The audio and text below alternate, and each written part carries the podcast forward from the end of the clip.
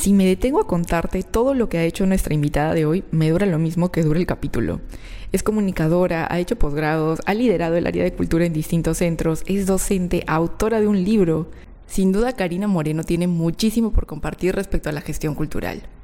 Pero, ¿qué es para empezar? ¿Y cómo se sostiene económicamente? ¿Cuál es el retorno?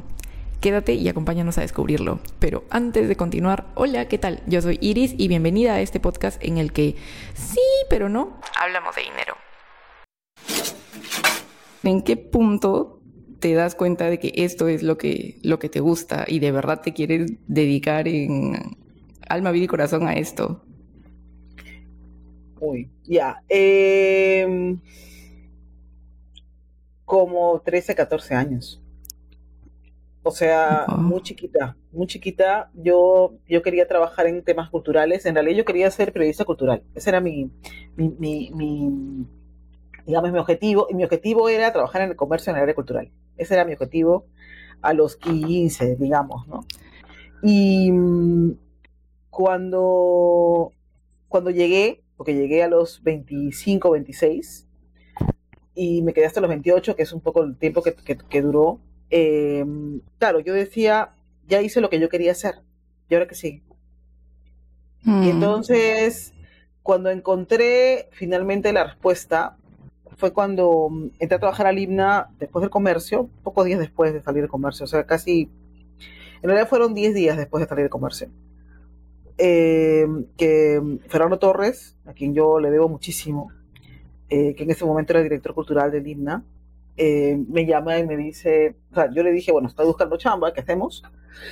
Y me dijo, mira, sí me interesa que tenga un reemplazo, tengo una cosa, una posibilidad para ti, eh, me gustaría que te sumaras, es un reemplazo de unos meses y vemos cómo funciona y si funciona te quedas. Entonces, pero, y lo que tenía que hacer era básicamente, me dijo, mira, tú vienes de la prensa cultural, entonces es saltar al otro lado y pensar ya en prensa institucional, desde el área cultural solamente, y ya. Y de pronto terminó apareciendo algo que yo siempre digo que me mintió, ¿ya? Fernando me mintió, así, porque la hacer prensa desde el área cultural era 20% de la chamba y el otro 20%, 80% era hacer gestión cultural. Y lo hice sin saber que se llamaba así desde el 90 y fines del 90, desde sí, fines del 98 hasta que recién me entero que era gestión cultural en el 2002, más o menos. Para entonces ya había hecho de la, de la mano de Fernando festivales una vez al mes, 70, eh, actividades al, mes. Veía incluso al comienzo galerías, después ya no, afortunadamente. Entonces, después de eso, tú dices, bueno, esto es a lo que me quiero dedicar. ¿no? De pronto me di cuenta que esto era lo que me quería dedicar y que no sabía cómo se llamaba, además, porque estamos hablando de los albores de los 2000, cuando todavía no había este no había ni siquiera la conciencia de que esto existía o sea, claro, ya habían comenzado a irse algunos a España a estudiar gestión, pero todavía no era algo que se dijera pues a voces. Entonces comenzamos a entender qué cosa era esto y me iba a hacer una maestría en el tema, quizás una de las primeras, eh, junto con la de Ricardo Palma, que es la de San Martín. Y claro, eh, estaba vinculada al turismo y al patrimonio, que me pareció también interesantísimo, hice muchas cosas ahí, entré a un mundo que no, que me pareció también fascinante. O sea, había gestión de, de, artes en general, pero también gestión de patrimonio, pero sobre todo patrimonial. Y ya, y ahí comenzó todo. Curioso, claro, que primero lo hiciste y luego le pusiste nombre.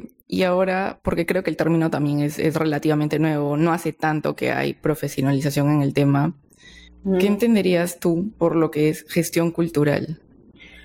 Em, tiene que ver con esta esta em, disciplina, y yo quiero decirle disciplina ya, que te permite tener herramientas eh, prestadas originalmente de otras disciplinas, pero que creo que lentamente se han ido como adecuando a lo que necesitamos, que permite eh, sacar adelante proyectos que están vinculados a las artes, la cultura y el patrimonio.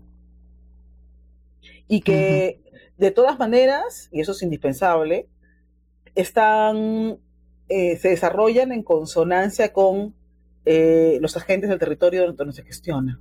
O sea, no estamos hablando de que yo soy alguien que llega y dice, yo creo que tú necesitas una biblioteca y la hago, porque puedo hacerla, pero no converso con nadie. Al contrario, tengo que hablar con toda la gente que está allí, con lo que, por eso que hablo de los agentes del territorio, que son los agentes culturales, gente que, o los agentes en general, ¿no? Grupos culturales, dirigentes comunitarios, propios, otros centros culturales que, que, que estén allí y que de, man, de manera coordinada, conversada, aunamos fuerzas para, para lograr esos, esos proyectos ¿no? que estamos diseñando. Eso es uno de los, digamos, de los sueños y que van como creciendo con, con el tiempo, ¿no? Yo tengo la suerte de, de ver proyectos, ver proyectos culturales que se están desarrollando por varios lados y, y acompañarlos en algunos casos, y eso hace que me sorprenda todavía que mucha gente joven esté súper interesada en hacerlos. Y qué bonito que es una disciplina que, como dices, de verdad se mete al territorio y conoce a las personas. No solo llega y dice, ah, yo creo desde mi lugar de seguridad, sino te escucho. O desde mis privilegios también. También, sí, sí es cierto que también a veces pasa. Y de ahí hay otro tema, ya para ir metiéndolo un poquito al, al campo financiero, que tengo entendido los estímulos y, y todo este apoyo de las entidades públicas es relativamente nuevo, si no me equivoco, lo del Ministerio de Cultura y salió recién en el 2012. Entonces, ¿cómo hacían los proyectos culturales antes para sostenerse, para financiarse? Esa es una muy buena pregunta y te agradezco en realidad que lo hagas porque me permite hablar de una serie de cosas que son, primero que efectivamente los fondos concursables del Ministerio de Cultura, los estímulos para la cultura, se crean en el 2012 para DAFO, para lo que son audiovisuales, y recién en el 2018 para el libro, los, las visuales y las escénicas o sea, es relativamente reciente. Cinco años, sí. Y antes de eso, no había fondos. O sea, no, no existían fondos. Habían fondos, digamos, concursables internacionales, Iberescena, por ejemplo, Ver Música, Cibermedia.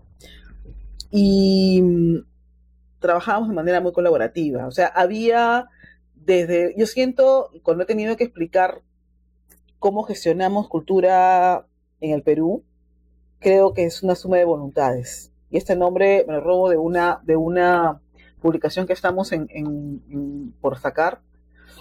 Y también en esta suma de voluntades no solamente entra, entra la comunidad, los agentes del territorio, sino también los centros culturales y las universidades. ¿Por qué? Porque los centros culturales y las universidades han sido motor de muchas cosas eh, la de Lima, la Católica, San Marcos, o sea, tienen centros culturales, la, la Universidad del Pacífico después, eh, y así sustantivamente, pero no se me olvidó de alguien, y también los centros binacionales, o sea, el himno británico, el peruano japonés, el peruano chino después, eh, la alianza francesa, entonces hay una serie, el Goethe Institute, el Instituto Italiano, entonces hay una serie de, digamos, de, de potencias que se fueron moviendo para, para, ir gestionando, ¿no? Cuando, por ejemplo, alguien quería hacer un festival, me acuerdo, pensando en la época del himna, por ejemplo, cuando alguien venía a hacer un festival, por ejemplo, quería hacer un festival de, sé, pues, de música de cámara, tocaba la puerta del himna y decía, me interesa hacer esto, ¿cómo hacemos? Bueno, te podemos ayudar con A, B, C, y un poco como que el adoptaba el proyecto. Y así fueron naciendo festivales internacionales, eh, que fueron creciendo por colaboración y por, auspicio también, ¿no? Entendiendo también que las, desde la responsabilidad social, muchas empresas asumieron también apoyar proyectos culturales. Entonces, hay sí un tema muy, mucho de, de auspicios, o sea, asociatividad también con la empresa privada, con, con los centros culturales, eh, digamos, eh, binacionales y, de las universidades, y desde la propia comunidad. O sea, la, autogestión como nombre principal de, de, los proyectos, sobre todo comunitarios, ¿no? Pensando además que a diferencia de otras regiones, otros países de la región incluso, no existen fondos, por lo menos de aquí voy a entrar quizás un poco, un poco doloroso. Acuérdate que el Ministerio de Cultura es de 2010. Antes había un INC que no tenía fondos concursables.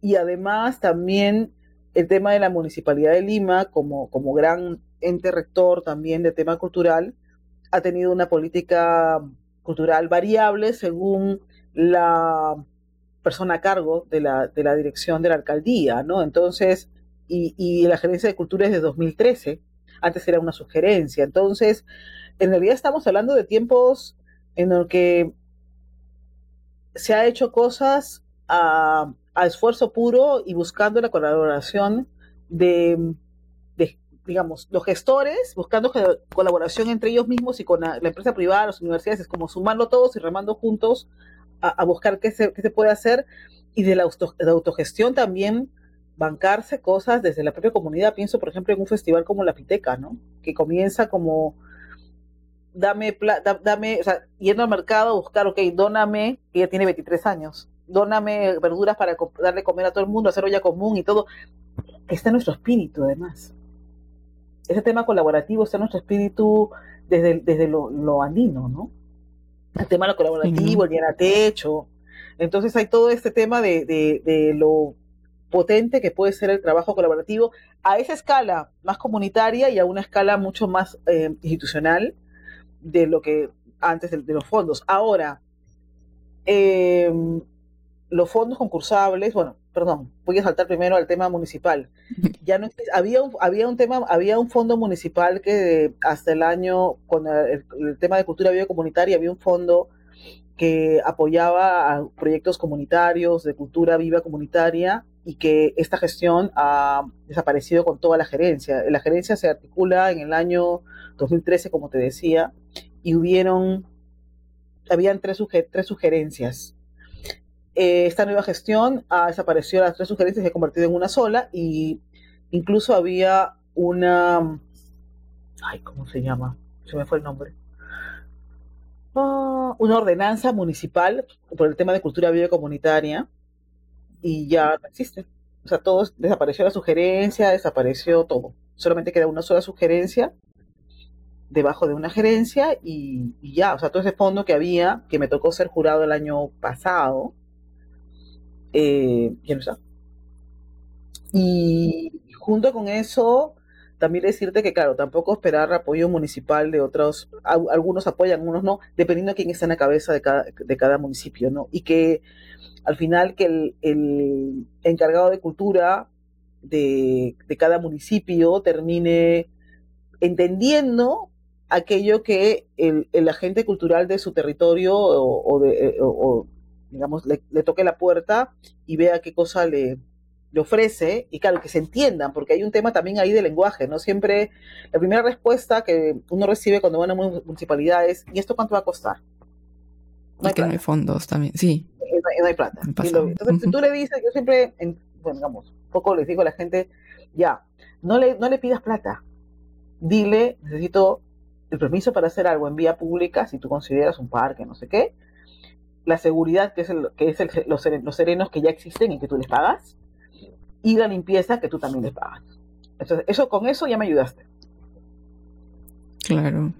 Y ya claro. Lo, los convences más fácil. Porque sí, creo que tengo todo un tema con que, claro, invertir en cultura se ve un poco como abstracto, porque no es como que compras un producto, pagas y recibes algo tangible, sino que el beneficio es un poco más como efímero, se podría decir, o el resultado no está tan, tan visible eh, a los ojos, pero hay un tema en el que finalmente si tocas muchas puertas y todas te dicen que no, igual como que hay un proyecto cultural que se pueda autosostener, porque finalmente si estas personas no tienen el, un apoyo, una retribución, eh, o sea, todos somos humanos y todos tenemos gastos, entonces si es que no existe eso, finalmente dejas el proyecto. Entonces, ¿tenemos alguna referencia o es posible tener un proyecto cultural que se autofinancie y sea circular o ya es parte del espíritu eh, cultural que siempre, siempre esté, o sea, se necesite siempre de la mano de, de, apoyo de otros lados para poder salir adelante. Aquí me, me, me, permites hablar un tema que también hablo mucho en clase y es que eh, existe un capital que es que cada proyecto tiene, o sea, un capital no de sentido económico, necesariamente, pero sí hay un valor y además algo que ofrecer. O sea, yo creo que los proyectos culturales no deben llegar a pedir plata a las empresas diciéndoles, por favor, ayúdame porque hago cultura y soy pobrecito. Eso no es lo que yo te estoy ofreciendo. Yo te estoy ofreciendo ser socio de un proyecto que va a tener una, una, un alcance que te puede ser interesante a ti. Y esa, ahí, en ese discurso, cambia todo. ¿Puede haber proyectos autosustentables? Sí, si generas una economía circular, eh, pero no es inmediato. Es un tema, es un tema, es un proceso, ¿no? Pienso, por ejemplo, en proyectos como de uno, que tienen, digamos, tienen la escuela, tienen los proyectos para, para los corporativos y aparte tienen la escuela de, apoyo, digamos, más social. Entonces una se sustenta a la otra, pero también, lógicamente, tienen financiamientos externos, ¿no? que apoyan porque, claro, al final te pones, eres capaz como empresa de tener, asociarte a un proyecto que va a ser bonito, interesante y que de alguna manera te, mm, que no quiero decir algo tan feo como lo que voy a decir, pero digamos, te, te hace que te veas bien como empresario. Claro, hay gente que tiene, claro, hay un, hay un tema de la imagen, claro, eso es lo que estás vendiendo y además, aunque no lo creas, hay empresarios que están fascinados solamente porque hay un artista en su interior y puede ser que lo que les llame la atención sea, me quiero subir a un escenario. y, se, medio se refleja, en este caso en de uno en la academia de danza, lo ve ahí brillando y dice, wow, es como si yo no pude, pero que, puedas tú. Yo no, yo puedo presentar el evento junto a Vani Macías. Por ese lado va. ¿Y qué líneas de negocio, por ejemplo, hay en ese tema de a largo plazo? ¿De dónde pueden venir las fuentes de ingreso para, un proyecto cultural? Talleres. Talleres. O sea, si te das cuenta, o sea, una de los, las mayores problemáticas que, que develó la, la pandemia fue que muchos centros culturales, por ejemplo, eh, espacios culturales en general, eh, que florecían en la ciudad, y no solamente en, en, la ciudad de Lima, sino en general en el país, se daban en casas alquiladas. Entonces había que pagar mm. alquiler, y para poder pagar alquiler tengo que hacer talleres. Entonces, si no hay gente, ¿cómo hago los talleres? Y así sustantivo. Pero claro, los talleres son una forma, los talleres, los, servicios, los trabajos eh, para, para otros son cosas que nos permiten este, tener algún tipo de, ingreso, ¿no? Y una autosostenibilidad que mm, se complementa con todo lo que se pueda. Incluso hay, hay proyectos que tienen, por ejemplo, si tienes un lugar, un lugar alquilado y que te, y que te permite su arrendar, por ejemplo, que eso pasa también, eh, puedes, por ejemplo, alquilar un sector para tener una cafetería junto con tu auditorio. Entonces la cafetería te paga un alquiler que tú después pagas, complementas y así vas. O te, o te pones tú y contratas a alguien que podamos, que pueda ver el tema de vender cachita, gaseosa, no sé qué, y son otros ingresos más para los papás que vienen a esperar a los chicos de los talleres. Claro, finalmente es mucho de, o sea, fácil es esta necesidad de, tener eh, varias fuentes de ingreso para que puedas seguir dedicándote a esto. Eh, y siento, no sé, que de alguna forma cultura y lucro o negocio anda un poco peleado, cuando en realidad, sí, pues la cultura necesita este dinero y los agentes que, que están protagonizándola también lo necesitan, pero no sé, ¿tendrás alguna noción de dónde viene esto? ¿En qué punto de la historia como que se puso eh, esto que decías de, ay, ayúdame, soy el pobrecito? Y como que se nos ha quedado y ahorita todavía estamos en, la batalla de, de desligarnos de eh, eso. No sé. O sea, no sé, y lo que quiero decir, no sé si suena políticamente correcto. porque creo que hay un punto en la, en la vida del país en que aprendimos a vivir de donaciones. Y eso se quedó en el ADN. O sea, aprendimos a vivir de donaciones porque em, había mucha necesidad, ¿no? Claro, yo soy alguien que crece eh, en los, eh, claro, digamos, casi crece durante el gobierno militar y parte también de, las primeras, los primeros años de los 80.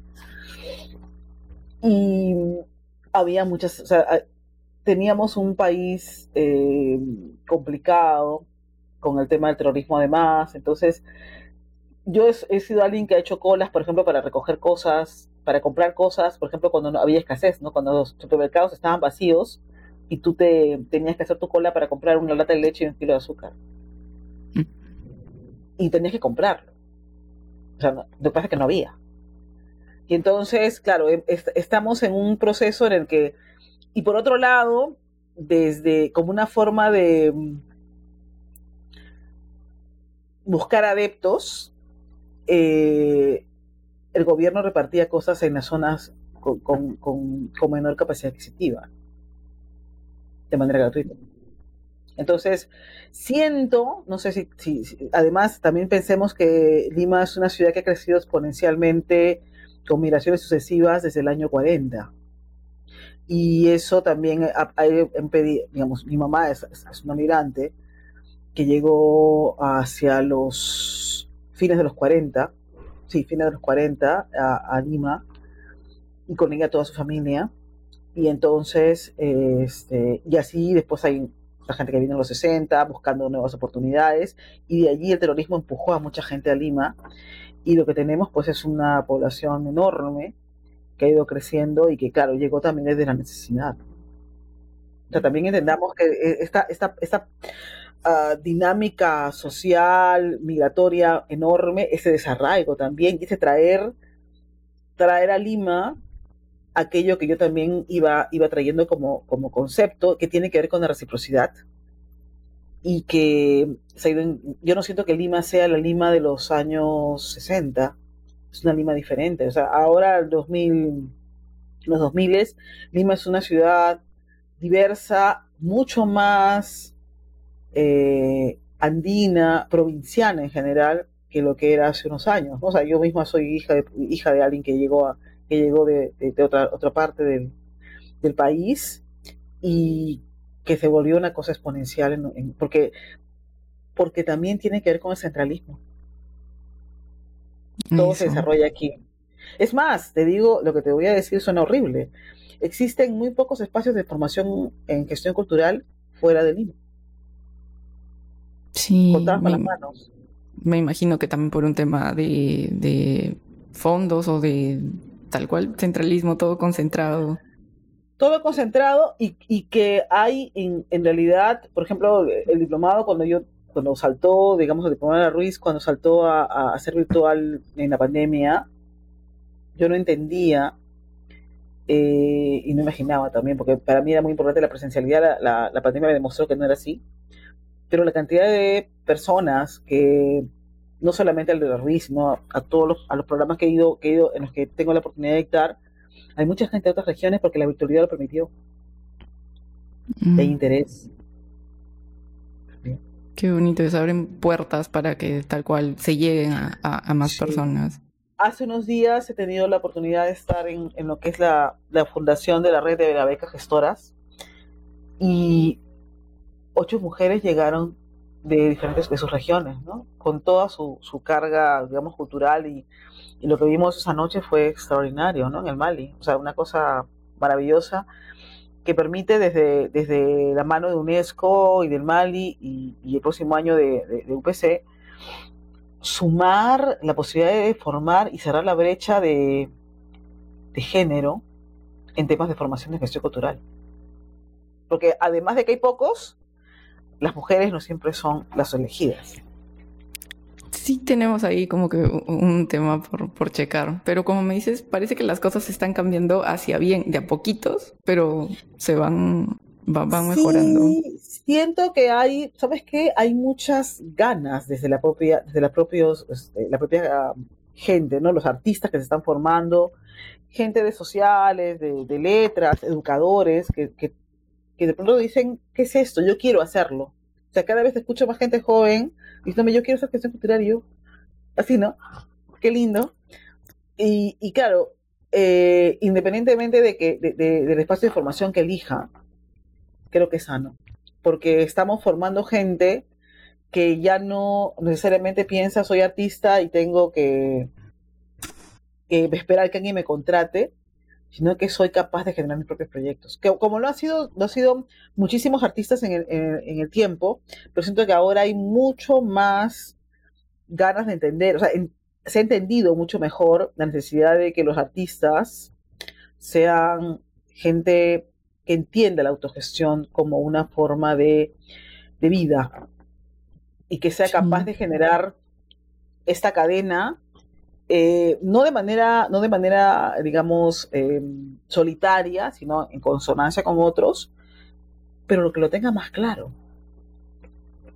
Que lo tenga mucho más claro. Antes hablar de, digamos, de auspicios, de financiamiento, em, de crowdfunding, de, de, Estas cosas eran, pues, o sea, o sea, ¿de, qué planeta vienes, no? Claro, yo soy artista, yo me dedico a mi instrumento y negocios, o lo que es gestión, marketing, esto mm, mm pero ahora es necesario.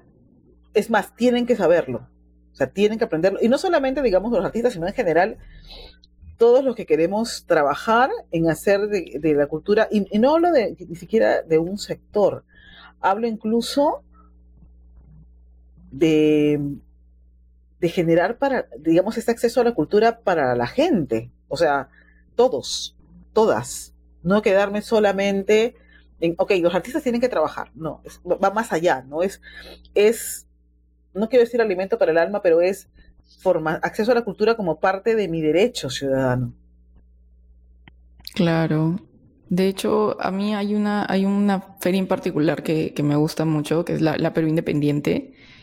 Eh, y que, por ejemplo, una de las cosas que ellos dicen es que reactivan el, lugar público. Y tal cual, por ejemplo, yo últimamente lo están haciendo en el Parque de la Muralla.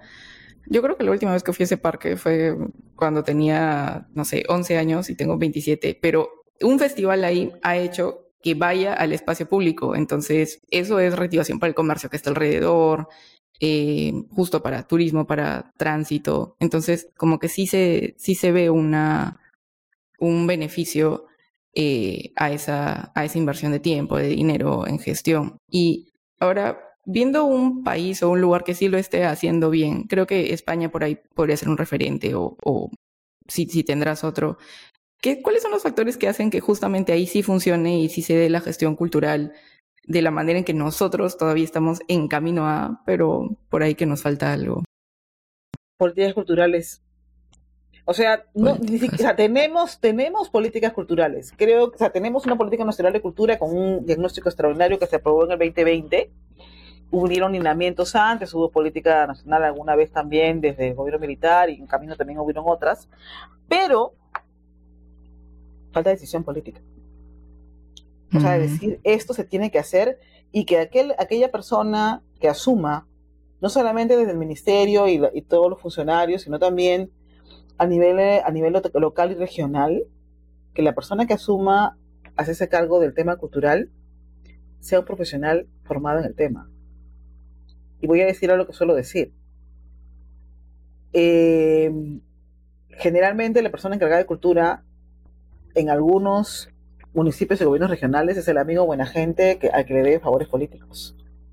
Es el, es el, es el, es el puesto fusible. Es el puesto comodín para allá, acá te ponemos. Claro, desde ahí empieza mal, sí. Claro, y eso lógicamente, primero, le resta continuidad a las políticas públicas que pueden existir y que de pronto, ¡plaf! las desaparezco porque no entiendo, no sé, no sé qué, ya, chao. No es lo que me conviene en ese momento. Entonces, claro, si no hay realmente este diálogo entre entender que el tema cultural es un rol que nos compete a todos y que está además en la Constitución Política del Perú, como el tema del acceso a la cultura y un derecho ciudadano, existe, eso está en la Constitución Política del Perú, entonces estamos, estamos mal. O sea, artistas hay, ganas de hacer cosas hay, se hacen cosas hermosas, maravillosas, potentes, la ocupación del espacio público como, como, como gran, digamos, como gran, para mí como gran meta, ¿no? Ah, para mí, yo sueño todavía en que en algún momento podamos tener conciertos este, en los parques, la gente pueda jugar, hacer cosas maravillosas, hacer malabares, o sea, cuántas cosas maravillosas que uno se puede encontrar y pasar de, de ser un, un, transeúnte a un espectador, a un, a un espectador participante además. Y eso es un sueño mío, que espero que algunos compartan también, pero, claro, pero eso, de, la ocupación del espacio público depende de los gobiernos locales. de los gobiernos regionales. No depende, el artista no puede ir pararse en un parque y hacer lo que considere conveniente porque no tiene el permiso. Un alcalde hace un, tiempo que quería que, que, que, cobraran por hacer deporte en, en, el malecón. Mm, no, claro, sí, sí, sí, no, de, ahí justo te, iba a consultar qué porcentaje está en falta de dinero y cuál de incapacidad, y creo que el de incapacidad está ahorita un poco más, más alto. Porque la falta de dinero se resuelve si tú trabajas, por ejemplo, de manera inteligente con eh, la empresa privada. O sea, si yo tengo, por ejemplo, una, yo soy una, una municipalidad que tiene, digamos, poca recaudación, por decir algo, pero tengo empresas privadas en, el, en el medio y les digo, ok, a cambio de esto el tema predial se les baja el 50%, que la municipalidad lo puede hacer. Apoyen esto. Ya. Van, claro. ya. ¿Qué te falta? Que se lo crean, parece, ¿no? O sea, que se lo tomen en serio y que no sea como Yo, yo tengo, yo tengo, yo tengo fe y esperanza porque UNESCO hace unos tres años de pandemia comenzó un programa de formación de em, eh, funcionarios municipales de cultura y comenzó con ellos formaciones en gestión cultural y con, con servir. Y eso determinó que yo, tengo fe que evidentemente alguna gente comenzara a entender, porque es un tema de entender los idiomas. O sea, nosotros hablamos A y ellos hablan B, entonces como que no nos entendemos.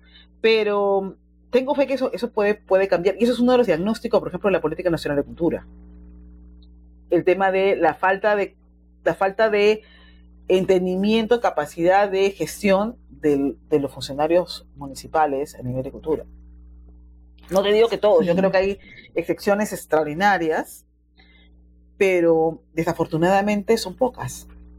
No, y ahí también hay un tema de que, por lo que cuentas, me da penita pensar que hay un gran presupuesto que quizás ha sido como desperdiciado o hecho cosas simplemente por al azar. Y una vez me pasó, no puedo decir el nombre del parque, pero que habían hecho como un, eh, creo que eran danzas, música, pero Karina lo habían puesto en la parte donde no llega la luz, donde creo que medio que guardan las cosas de limpieza. Entonces yo decía, ¿para qué inviertes en todo eso si la gente no lo puede ver? Y me preocupaba pensar que han invertido en eso, en equipos, en, los artistas.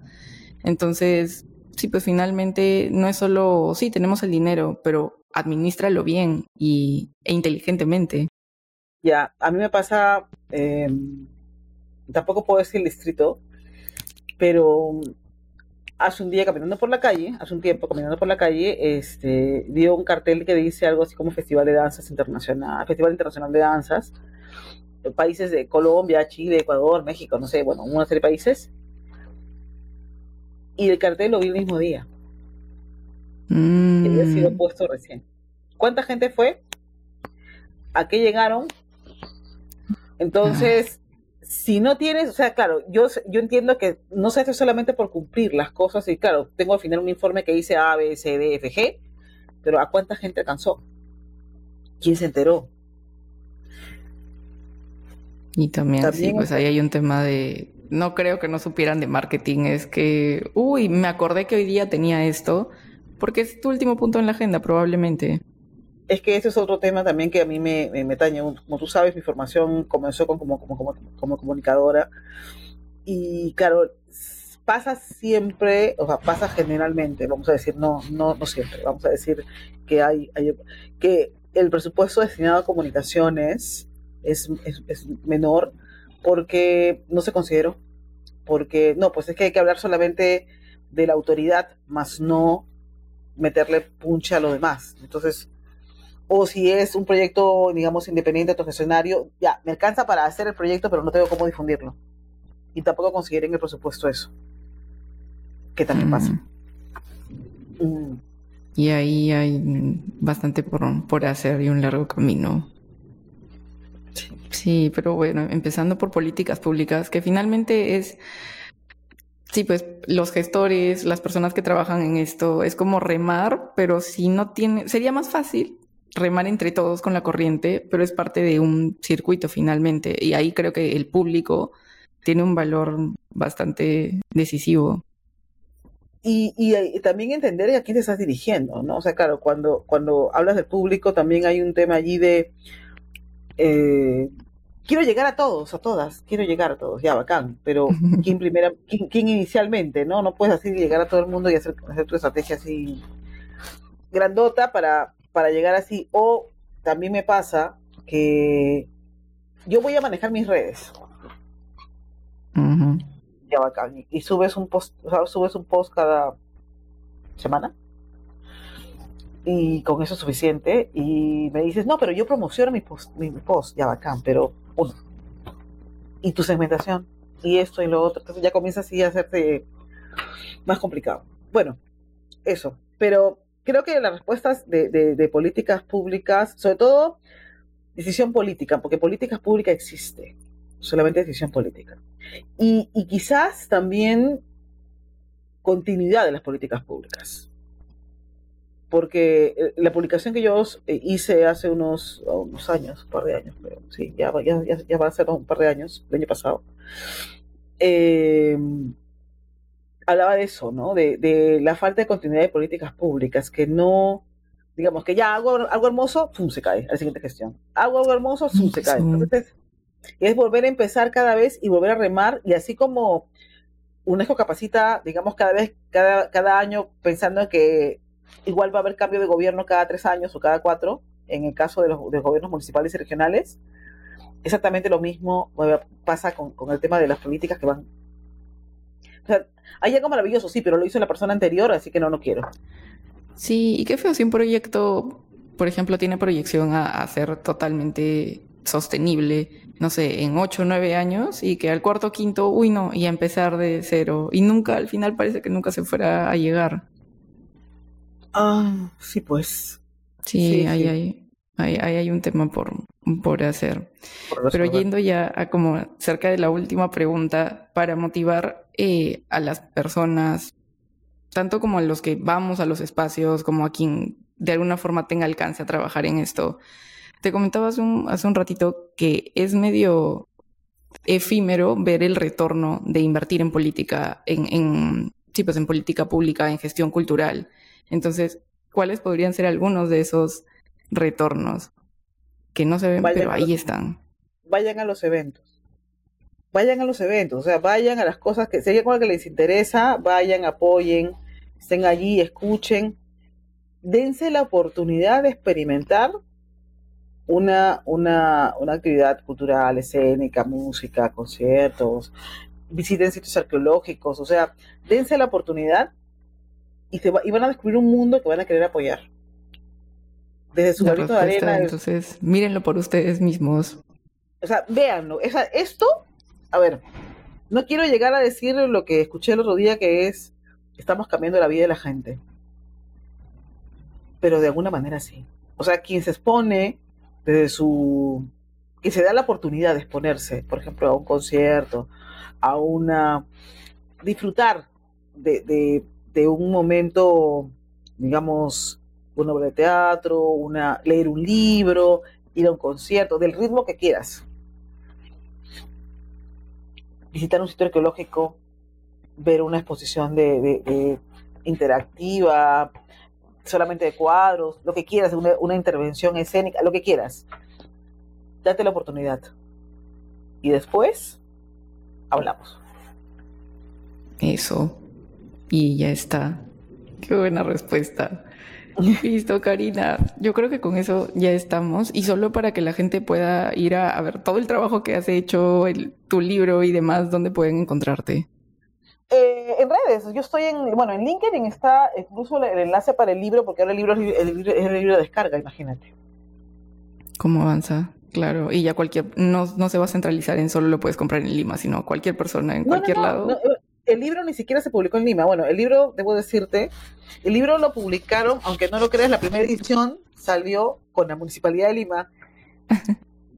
y eh, sabiendo que mm, la gestión que siguiera lo iba a dar de baja, eh, toqué la puerta de una editorial argentina, se llama RGC Ediciones, y el libro se fue, bueno, les gustó, lo aceptaron, lo, editaron, vinieron a presentarlo a Lima, y, ya, está, entonces ellos lo tienen ahí, pero la condición era que, digamos, estaba como unos meses abierto a, compra, que sigue estando, abierto a compra, a nivel latinoamericano, y después, em, ya en marzo, yo les, yo les dije, mira, demos un par de meses, tres meses, y vas a ver que van a votar, van a sacar la, publicación de, las redes de, del libro de la municipalidad, que fue un libro virtual, con una colección enorme.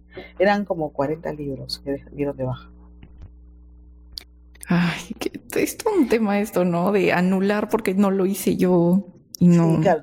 el editor, gracias a Dios, hizo como una especie de incrustada, entonces en, sus redes, entonces pudimos.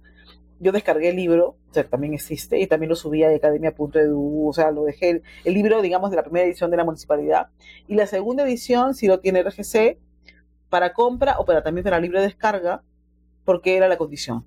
Y me parece sano. De tal manera que eh, los dos, las dos publicaciones que tienen, digamos, una es de fines de 2021 y la otra es hasta el 2022 incluido, o sea, tiene una, es una edición ampliada, eh, van creciendo. O sea, están ahí para quien quiera, quien quiera verlos y creo que es necesario comenzar a hablar del tema. Creo que tenemos además mucha historia cultural que contar, que también ha sido otra de mis, de mis es otra de las cosas que me mueve, por ejemplo. Em, creo que se pasan los años y hay gente que ha vivido cosas que no están escritas. La vida cultural en Lima no está escrita en ningún lado. Cierto, ¿no? No hay mucha, no hay muchas publicaciones, ni, anécdotas, ni, ni nada o sea, más que todo, ver, ok, ¿qué se hizo antes? O sea, los gestores culturales necesitan saber cómo se hizo antes. Lo que tú me preguntabas un rato, ¿cómo funcionaban antes de los fondos concursables? Sí. Claro, entonces eso no existe. Entonces era un pasito para ir empezando nosotros. Claro, yo comencé con el, con el libro, que es un, libro que reúne tres festivales entre el 98 y el 2022, que cuenta el festival de que tuvo en la época de Andrade, Karin Elmore, que creo Karin Elmore, digamos, a punche puro, el siguiente fue en la época de, Villarán, con, Pedro Pablo Laiza como primer, gerente cultural, em, y que lo movió Marisol Palacios y después Santiago Alfaro en la última edición, fueron tres ediciones, en la primera fueron cinco, y después comenzó el FAE, porque es una cosa que tuvo que recuperar la empresa privada porque la pública lo iba a matar cada, cada cinco, tres o cuatro años, entonces había que darle continuidad. O sea, eso es, lo que, eso es al final lo que dice el libro. O sea, al final el resumen, el resumen es este, tres, tres historias. Entonces se llama Tres Festivales Escénicos en Lima del 98 al 2022 y la edición de la municipalidad se llama La Historia Sin Fin, porque es una cosa cíclica. Pero bueno, ojalá que de acá del 2023 además puedan haber como más publicaciones de la historia de muchos festivales y que sirvan como ejemplo y referencia. Yo creo que hay que comenzar a escribir, o sea, yo en realidad tengo tengo el libro, pero también me he puesto a escribir mucho desde ya desde la investigación, porque cuando terminé, bueno, comencé a estudiar un doctorado y fueron apareciendo textos, fueron apareciendo historias, así que hay varias. Conté, por ejemplo, que algo que me desesperaba, que era qué pasó en las escénicas entre el 20 y el 22. Todo el proceso. Claro, la pandemia. Claro, y la invitación llegó desde ENSAT. ENSAT me invitó a formar parte del cuarto tomo de, artistas investigadores y decidí usar un formato de carta, que era una de las opciones que nos daban. Y ese formato carta este, terminó saliendo una especie de, de carta dirigida a una, a una alumna, a una Analu, y ella, eh, ahí le voy contando qué pasó en cada, o sea, quién estrenó primero, cómo regresamos, cómo, cómo fue el primer golpe del cierre, y con una serie de, de artículos eh, de diarios y de publicaciones en redes de, de gente que iba estrenando, cómo fue, qué pasó, y así fuimos construyendo la historia hasta 2020, hasta 2022. Claro, súper importante, ¿no? Porque le quita, o sea, ahora que lo pienso, sí, pues este, eh, todo lo que es, cultura se expone como que físicamente, es, es, la magia. Entonces, si le quitas eso, ¿cómo hace para, para seguir avanzando? Y eso es lo que, lo que está en la publicación. Eso, es lo que está en la publicación y así, entonces hay que seguir contando cosas. Eso. Y la última que se me acaba de ocurrir, para ir a algún, a algún espacio, eh, una recomendación que tengas ¿Un solo espacio? Ya, tres, cinco, los que se te ocurran. Miren, o sea, una de las cosas que nos falta y que no hemos podido, eh, digamos, encontrar es una agenda de Lima, una agenda cultural de Lima. O sea, hay una guía de, cultura de Lima que sale creo que una vez al mes. En algún momento estuvo la agenda, la agenda cultural, eh, la agenda en Lima se, llamaba y que ahora es ritual. Pero no hay algo que te diga dónde ir cada día. Hay un de cosas que ver. No, no pidas elegir cinco porque sería poquísimo. Mira, solo para que tengas una idea, ¿ya? Em, hay como 18 salas de teatro en, en Miraflores nada más, y todas tienen función. Hay como 20 galerías en Miraflores también, y si quieres pensar en otras regiones, en otros, en otras zonas de, la ciudad, Jesús María, Lince mismo tiene centros culturales, em, el Cercado también es una oferta cultural maravillosa que tú puedes hacer recorridos em, por, por, galerías, por museos y ver cosas escénicas también. O sea, es más, eh, cono oeste, cono norte, o sea, por todos lados. Solamente es cuestión de ponerte a buscar qué cosa hay hoy. Y no hay excusa para decir, no, en mi, zona no pasa nada, porque algo debe pasar. Solamente que nos falta saber a dónde ir. Porque entiendo lógicamente que la distancia, cómo regreso y no sé qué. Claro, quizás no haya una oferta variadísima, pero hay, algo hay. Y la idea es que, que lleguen cada día más gente y si van, que, que, lo compartan. He visto un par de videitos en TikTok que, claro, no hay una agenda, pero la gente está haciendo desde su propia cuenta cosas y eso ayuda a que se, a que se comparta. Eh, hay, bueno, hay, agendas en, en, redes sociales, perdón si, si, si ya no, este, no los he nombrado, que puede ser imperdibles culturales, por ejemplo, que, que o si no también hay, hay entrada libre.p, creo que se llama, que cosas solamente de ingreso libre, y están en Instagram. Son páginas en Instagram. claro, o sea. No hay excusa. No hay excusa. No hay excusa. Yo tengo también la colaboración con la revista Voces, Lima News, o sea.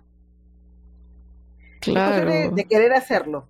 Y ni para pensar que va a ser, ay, es que tengo que ir. No, porque al final es, te la vas a pasar bien y como dices, o sea, si vas, probablemente ya te des cuenta de por qué es importante seguir apoyando esto.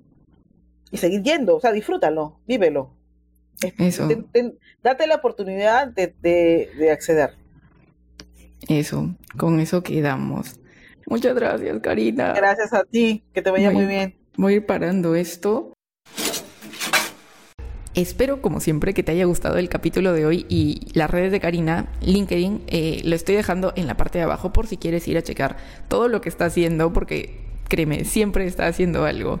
Y comparte también muchísima información sobre el tema, sobre, ya viste las agendas, las actividades que se están dando. Por si no sabías por dónde empezar, ahí es un buen punto de partida. Y también las redes del podcast, no te olvides que son, no es un podcast de dinero en todos lados. En todos lados, entiéndase, Instagram y TikTok. Y nosotros ya nos vemos la próxima semana a la misma hora por el mismo canal. O sea, domingos en la mañana en tu plataforma de podcast favorita. Que tengas un bonito día. Chao.